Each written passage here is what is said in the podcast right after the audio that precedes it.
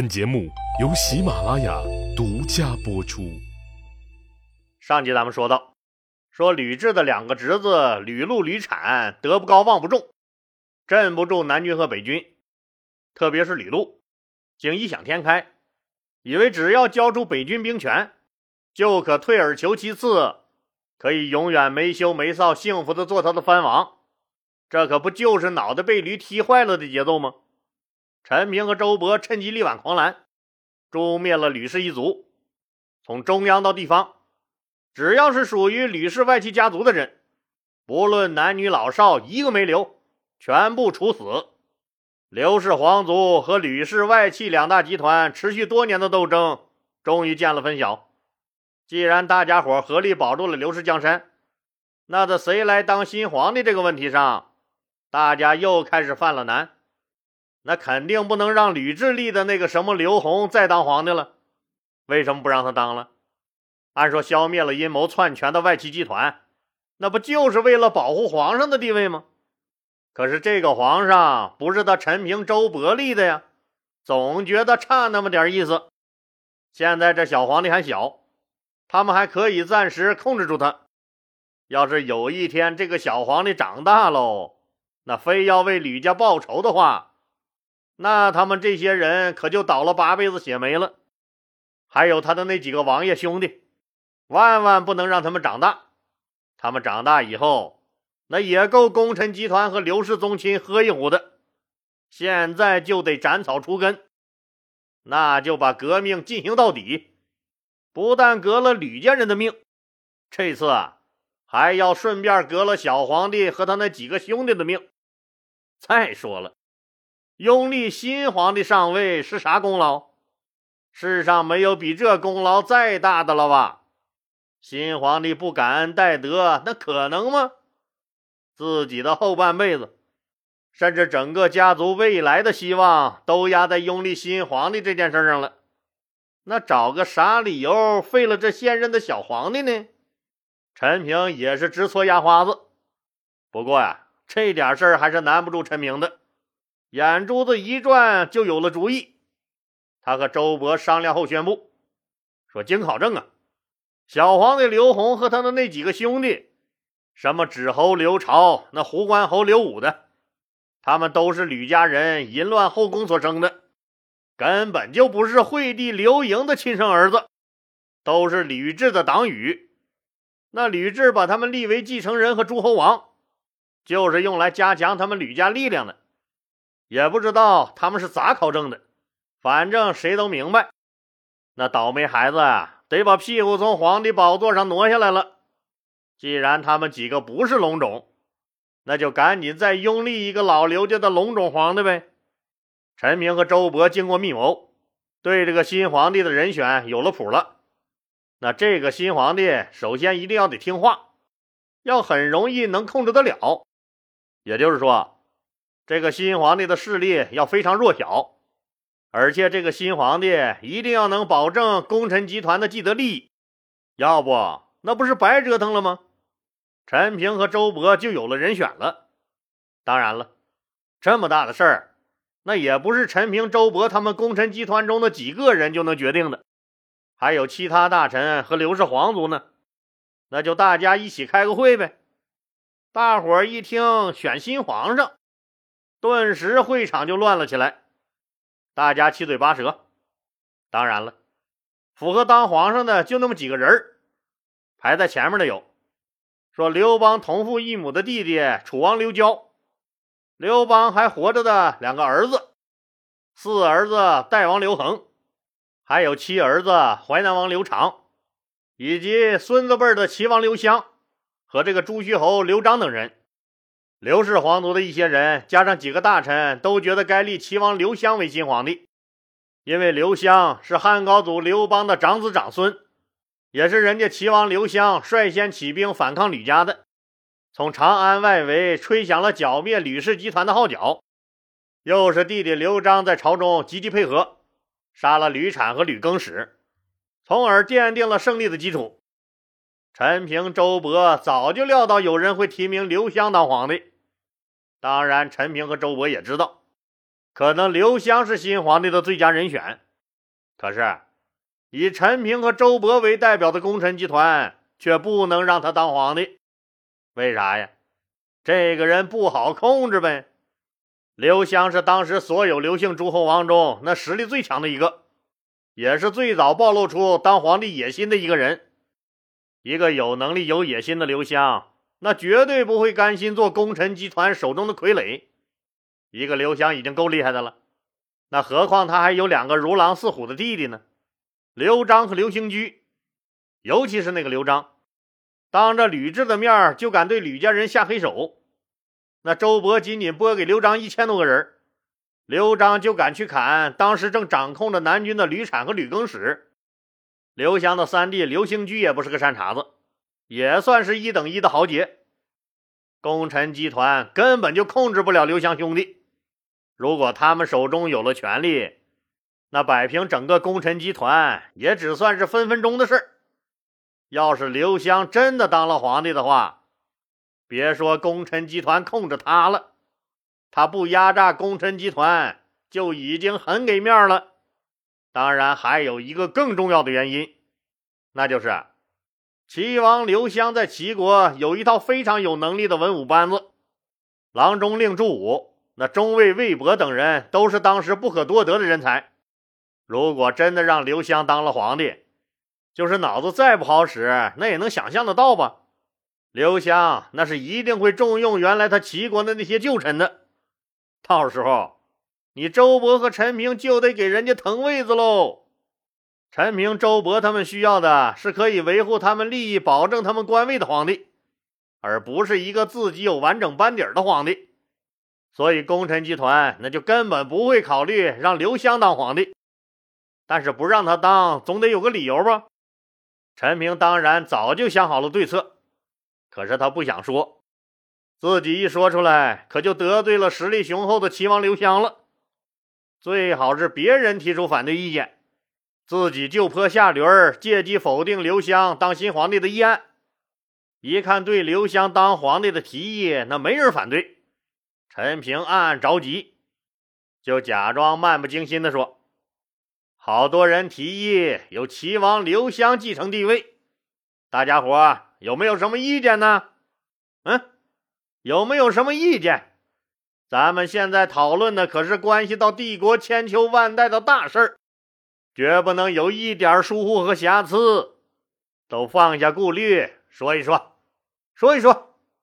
丞相陈平用真诚的眼神望向每一个人，听到陈平说放下顾虑，说一说，真有个人开口了，谁呀？就是那个前几天被齐王刘襄欺骗。并软禁憋了一肚子气的琅琊王刘哲。当然了，这个刘哲也不傻，虽然怀恨在心，但这个老油条还是不愿意明着惹刘襄他们哥仨，自然不会非常直白的反对，没直接举手说说刘襄怎么怎么地，只是长叹了一声，说道：“哎，几年以后，恐怕又要养出一个今天的吕家来。”陈平一听，哎呀，太好了！正瞌睡，有人给送来了个枕头。终于有人反对了，这个反对的还是刘家皇族里辈分最高的刘哲。陈平当然知道刘哲这句话是啥意思了，赶紧接过话头，大声问道：“琅琊王，您给说说怎么回事啊？”刘哲开口说道：“刘湘是个好孩子。”可是，可是他那个舅舅四军，你们不知道，那可不是个良善之辈呀，为人凶残暴戾，就是一个戴着人帽子的吃人大老虎啊！要是立了刘襄为皇帝，这刚刚平定下去的外戚之乱，怕是又要起来喽！啥？又要起来一个磨刀霍霍向群臣的吕氏，大家伙一听，立马吓得尿一紧，脑壳嗡的一声。得，陈明就等这句话了，有这句话就足够了，心里一阵狂喜，就暗示周勃他们顺着这个思路发言。周勃也赶紧接过话头说：“我也听说刘湘的舅舅这个四军为人凶残暴戾，很强势。咱们刚刚平定了吕氏外戚之乱，别再让咱们自己给养出另一个外戚来。我是真心怕呀，何止是陈平、周勃怕呀？吕雉专权，却是让在座的所有人都害怕。吕雉一开始的计划就是把所有功臣一网打尽。所以，这个功臣集团那就非常忌惮势力强大的外戚集团。刘襄的母家势力那么强大，尤其是那个舅舅四军，是一个非常有能力而且行为不法的人。如果刘襄的舅舅一旦掌握实权的话，不仅是大汉的不幸，也将是功臣集团的灾难。所以，无论是出于公心还是私心，功臣集团呢都不会让四军掌握实权。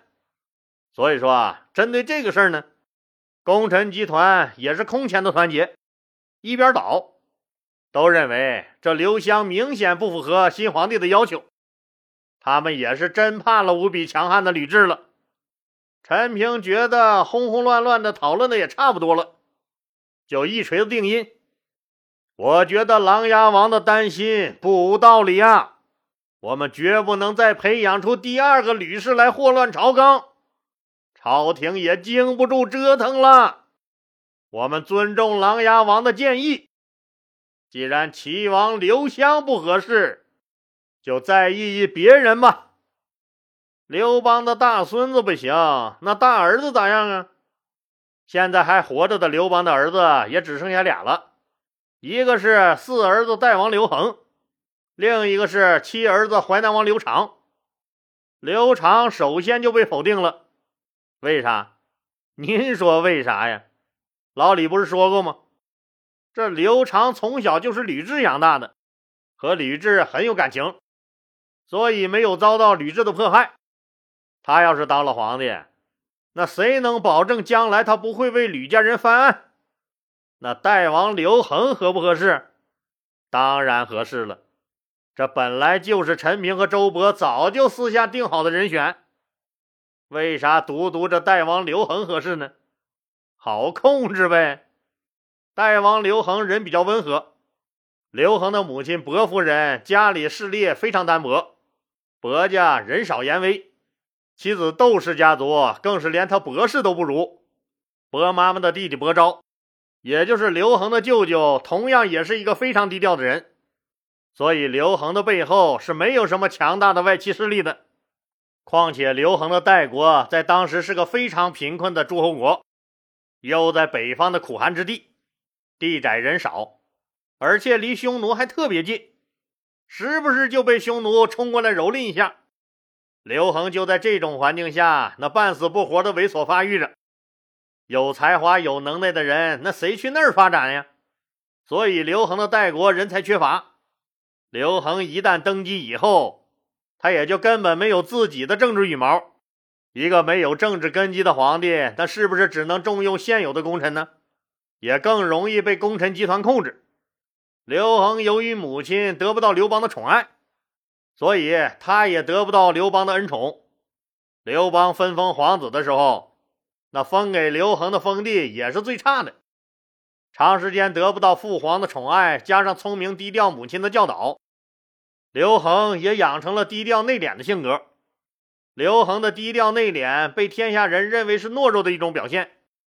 要不当年吕雉在屠杀皇子的时候，也不可能独独放了他们母子一马。现在陈平和周勃也认为那刘恒是个懦弱的诸侯，他们相信，说自己有能力控制住这个没有政治野心的弱势皇帝。这样的人上台。能够确保元老功臣宗室一族的安全，更能够保证现有权力的稳定。当然了，新皇帝必须得好控制这种事儿，那是不能拿到桌面上来说的。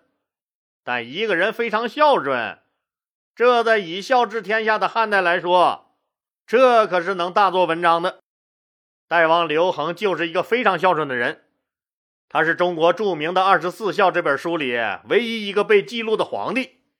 顾名思义，《二十四孝》这本书里面记录了二十四个感天动地的孝道故事，而汉文帝刘恒照顾母亲的故事就被写在这本书里。刘恒孝顺母亲的美名早就已经传播到了大汉朝的每个角落。有这样一个诸侯王继承皇位，那是不是非常符合那汉朝以孝治国的理念？也可以堵住天下人的嘴。所以陈平、周勃就拿他的孝顺大做文章，说这才是天下的表率呀。最终经过讨论，大家一致认同，说代王刘恒啊，就是最适合当皇帝的那个人。